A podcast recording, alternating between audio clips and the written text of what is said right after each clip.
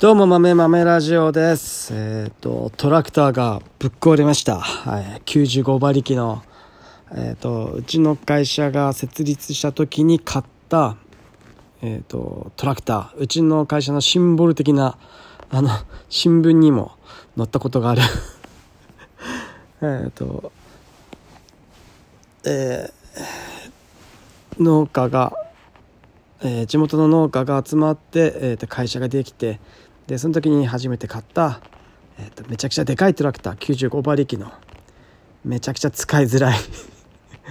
でかすぎて使いづらい、えートラクターなんですけど、えーぶっ壊れました。もう結構ねずっと最近もう14年ぐらい経ってるらしくて、まあ、実際の話はあと実際はもう会社設立する前からあとトラクターは買っていて会社は10年なんですけど13年ぐらい経ってるのかなトラクターは。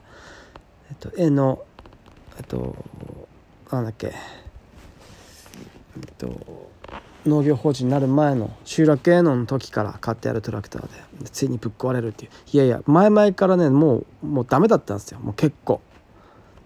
もうもうもうかなり使い込んでて結構ガタきていてでそこですよね。損切りできるかできないかってですね。これ直すか直さないかってなった時にみんなね直しちゃうんですよね。なんかやっぱずっと使ってきて思い入れがあるとでこう直しちゃうんですよ。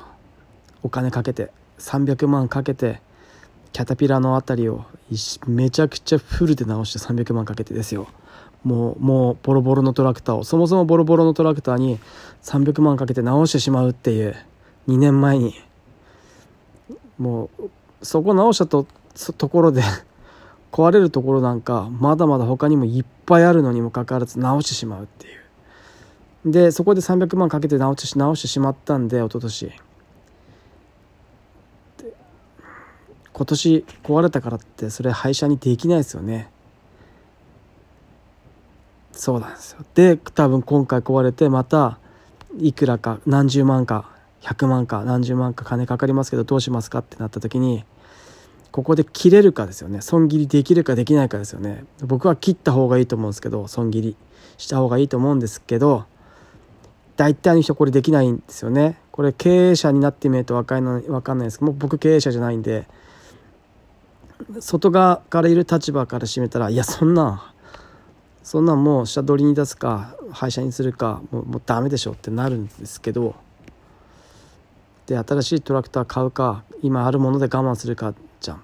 それに金かけたってしょうがないよっていうのが当たりなんかこう基本的な外側からしたら当たり前なんですけどこういう中側に内側に入ってしまって会社の経営する立場だからもう経営者みんな経営者経営を初めての農業法人だからみんなね経営初めてなんですよね。だからそういう本能で間違うミスみたいなこれサンクコストっていうんですけど思い入れがあるものはやっぱ思い入れがあるので切れないんですよ。損切りできないですよね。金かけて時間費やしてきたものを切ることができないっていう。去年だって一昨年300万かけたじゃん。やっぱ使おうってなるんですよ。で50万とかかかるけど50万修理しようって言って50万さらに300万にさらに50万今年プラスして修理代使って直す。でまたちょっと使ってまた壊れるんですよどうせ。っていうので、えー、とどんどんそこに嘉手納をつぎ込んでしまって結局新しいトラクター1台買った方が良かったんじゃないってなるんですよ。絶対なるんですよ。でもこれやめられないんですよ人って。これねこれは多分ねそのそのその決定権を持った時に自分がどう振る舞えるかですよね。今僕だったらそんなん今損切りして売っちゃえよとか下取り出すかもう廃車にして使わない方がまだいいよ。使ったってどうせぶっ壊れるんだから途中でって。途中でぶっ壊れたらどうすんのそれ？みたいな。畑の真ん中であのクソでかい95馬力のトラ95馬力のトラクターがもう引き 引き上げられなくなったらどうすんの？みたいな。ことなんですけど多分できないですよねこれ。難しいっすねこれ。もう今客観視できるんであのまともな判断できてもやっぱ自分が当事者になった時自分が決定権を持った時にその振る舞いができるかできないかってで大体の人できないんでできないんですよね。やっぱね難しいんだと思います。めちゃくちゃ。分かっていてもできないんだと思います。でそこのなんだろう分かっているんだけどできないっていうのを受け入れると多分うまくいかないんですよ物事って。だから分かってんだけど分かってんだったらやれよっていう。あのモヤモヤめちゃくちゃあるんですよ。ここまで手をかけてお金をかけて14年間とかずっと一緒にこうやってきたトラクターを捨てるのかってなるとごっとぐっと心がね揺れ動くんですけどここ切れるかっていうのが大事なんですよね。はい。これはもうなんだろう一生懸命やればやったほどそのトラクターを一生懸命乗乗った人ほど手放しがたいっていうのはあると思います。だから多分みんなこう経営判断とかって間違うんでしょうね。これサンクコストっていうサンクコストバイアスっていうバイアスなんですけどえっとよく例に挙げるのが挙げられるのがパチンコ。パチンコで、えーと、10万負けたと。その後の2万とか3万とか追加で突っ込む時のこう簡単さ。別に大した基本的に普段の生活2万3万ってめちゃくちゃでかいでしょ。でもパチンコで10万吸った後の23万って結構軽くこう突っ込めたりするらしいんですよ。気持ちは分かります。めっちゃ分かります。そういうもんじゃないですか。1万の価値とか激下がりして簡単に突っ込めるんですよね。10万負けた後の1万って。っていう大きい額かけた後のちっちゃいやつ。車買った時とかもそうじゃないですか。家建てる時とかも多分そうですよね。オプション。何千万1,000万とかクラスの場合の100万の100万とか50万とかのオプションの安さ。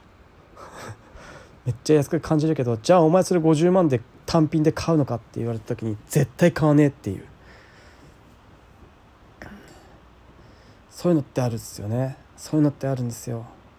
あとこれだとコンココンコルドの5ビューっていうんですけどコンコルドってあの世界最速の飛行機旅客機をこう作っていてこれうまくいかねえなって途中でなんかこうなったんですって研究者の人たちが。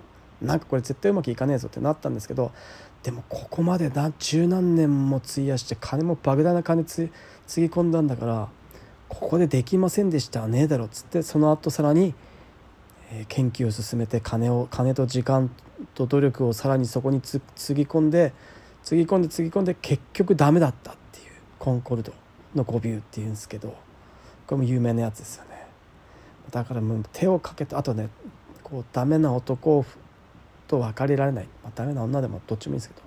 ダメな男ダメダメなやつと手間かかったやつほど別れられないっていうね。分かります？ありますよね。ね。そういうの。そういうの。人は分かってながらできないってことがめちゃくちゃ多いんですよ。その分かってるんだけどできないっていうのをどうやってうまく分かってるんだったらやる。できるっていうふうに持っていくかっっていうのが、えっと、人生において、えっと、めちゃくちゃこう決断大事な決断だと思います。だ大事なこうなんだろうなこうけなんなんていうの？そういうそうなんですよ。こういうの大事なんですよ。こういうのがいくらこういくつこういうことがあこういう決断をできるかっていう。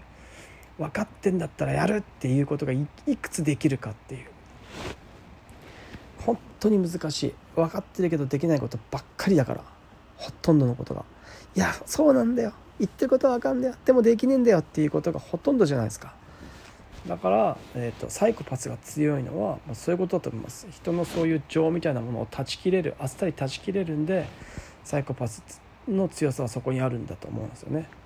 だからだかといって彼らが間違わないかって言ったらそうではないですよね。彼らもめちゃくちゃ間違うんですよね。それとは関係ないです。よ選択どだってそもそも両方その右と左そのなんと思い入れがある選択肢と思い入れがない選択肢でどっちの選択肢を取ったとしても間違ううまくいかないっていうのはもう普通にありえるので。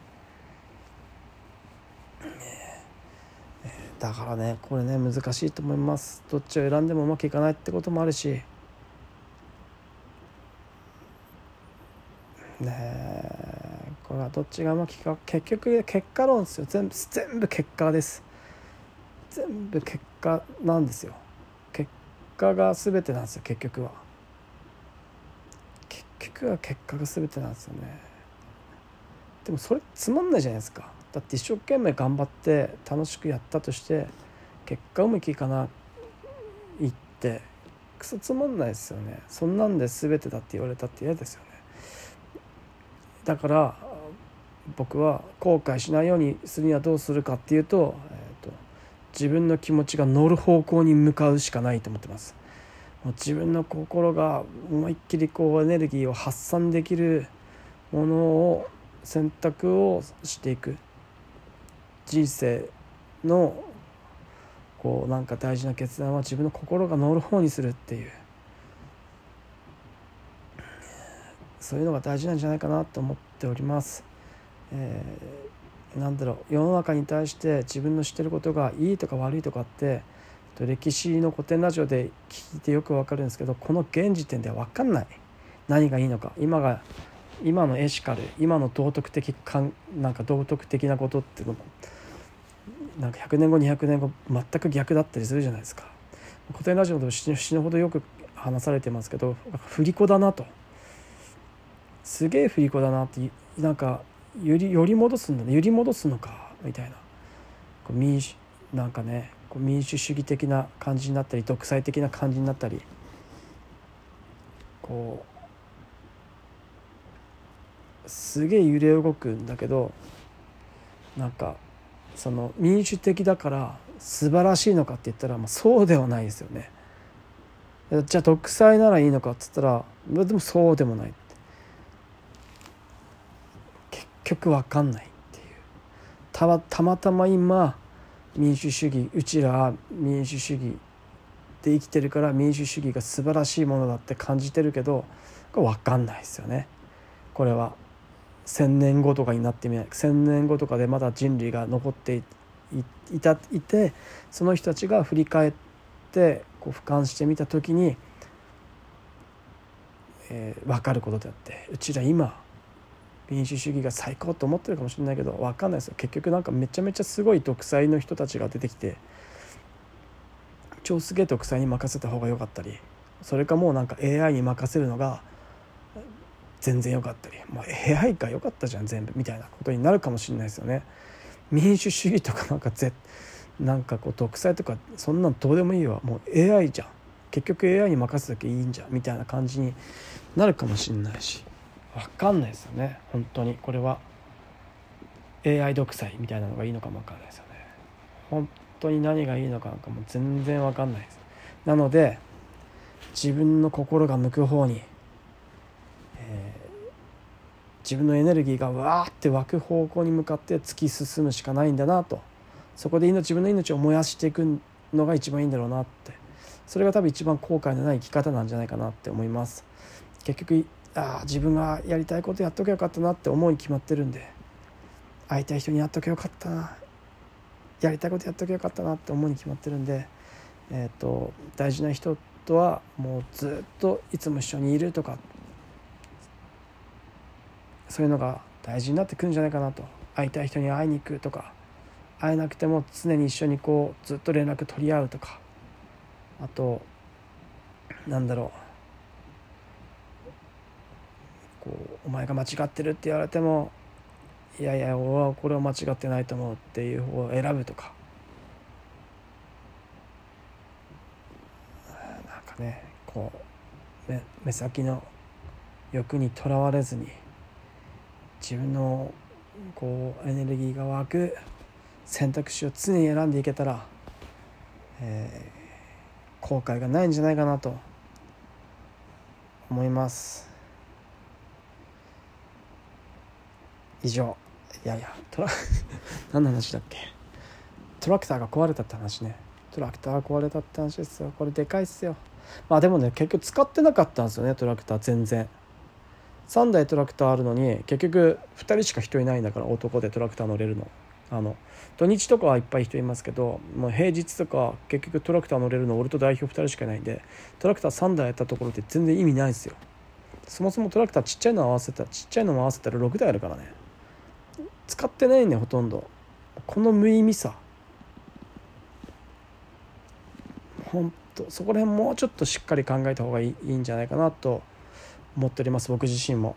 えっ、ー、とあるものあるっていうことになれるとなかった時のことなんかもうもう忘れちゃうのでそもそもうちにトラクターこんなにいっぱいあるんだぞっていうのは本当に大事だと思います。だってもともとめちゃめちゃでかいその95馬力のトラクター1台とあとは25馬力のちっちゃいトラクターが3台とかだったんですよ昔は。